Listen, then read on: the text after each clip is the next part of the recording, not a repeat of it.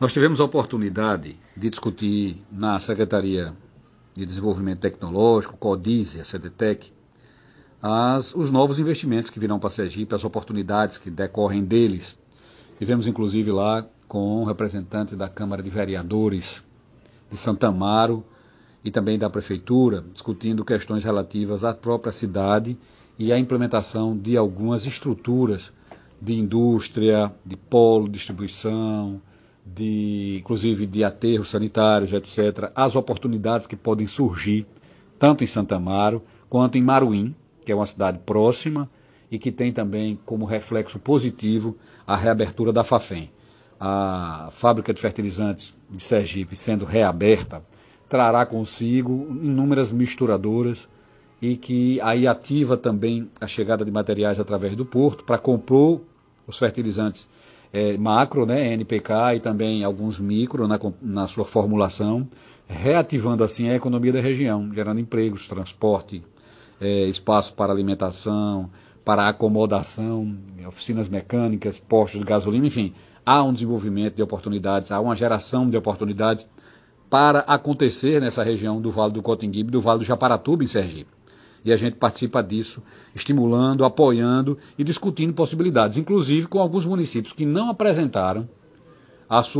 eh, que não aderiram ao protocolo de intenções eh, feitos pela CODISE e feitos pela Secretaria de Desenvolvimento Tecnológico, dizendo que estão aptos, que querem participar do programa de investimentos naquela região ali, que envolve do Porto até a Fafem. É uma região altamente é, produtiva, uma região que está sendo muito vista nesse momento. Tivemos a oportunidade também nessa segunda-feira de ir, através do convite do reitor da universidade e dos professores lá do Campo do Sertão, é, onde tem diversos projetos de integração, desde a apreensão de animais silvestres e um, um local para cuidar, recuperar, devolver a saúde e depois a libertação desses animais, aqueles que obviamente estiverem em condições para tanto, e até a preservação e a manutenção de outros que estejam em situação de bastante debilitada ou mesmo com sequelas graves que impeçam deles serem devolvidos a, ao seu hábitat natural. Mas é um projeto importante, começou este ano, já foram atendidos mais de 300 animais silvestres. A gente acredita muito nesse trabalho interativo entre a universidade e o homem do campo. É, e essa, essa ação é importante e há exemplo do que vem acontecendo no projeto do algodão orgânico, com certificação, não é só dizer que é orgânico, é ter certificado também, permitindo, permitindo assim acesso a mercados, permitindo a formação de agricultores multiplicadores, o envolvimento dessas pessoas com associações, consórcios e institutos que trabalham na região há muito tempo, fazendo, a, entregando a tecnologia produzida na universidade até o homem do campo. Então, uma ação importantíssima. Fiquei muito satisfeito de ver a Universidade Federal de Sergipe principalmente o campus do Sertão, atuando fortemente. Fizemos um desafio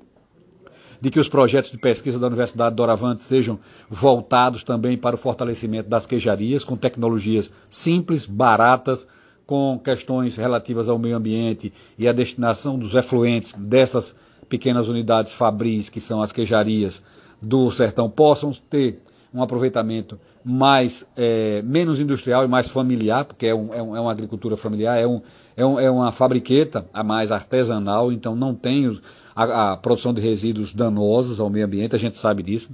E o mesmo desafio para a casa de farinha. A casa de farinha também precisa ser modificada, também precisa ser adaptada, também precisa estar em sintonia com o meio ambiente e com os seus efluentes, pelas quantidades pequenas e pela possibilidade de utilizar em fértil irrigação ou mesmo é, na alimentação de animais. É importante essa participação, tivemos a alegria de poder participar desses temas, debater esses assuntos lá na região do Sertão.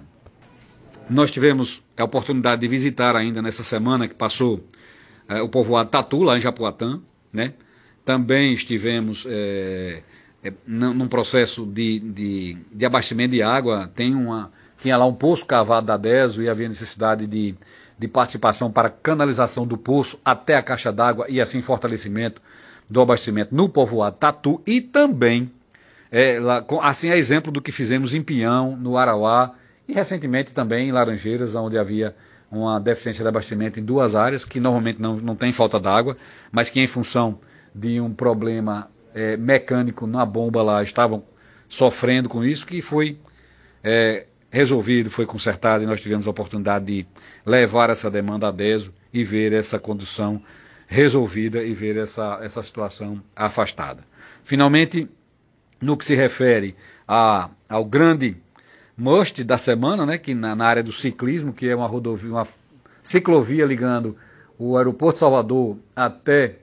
aqui a região do Mosqueiro, em Sergipe, com 320 quilômetros, com interação entre os dois estados, um deputado da Bahia e vários parlamentares de Sergipe, alguns participaram do lançamento, da origem das ideias e que agora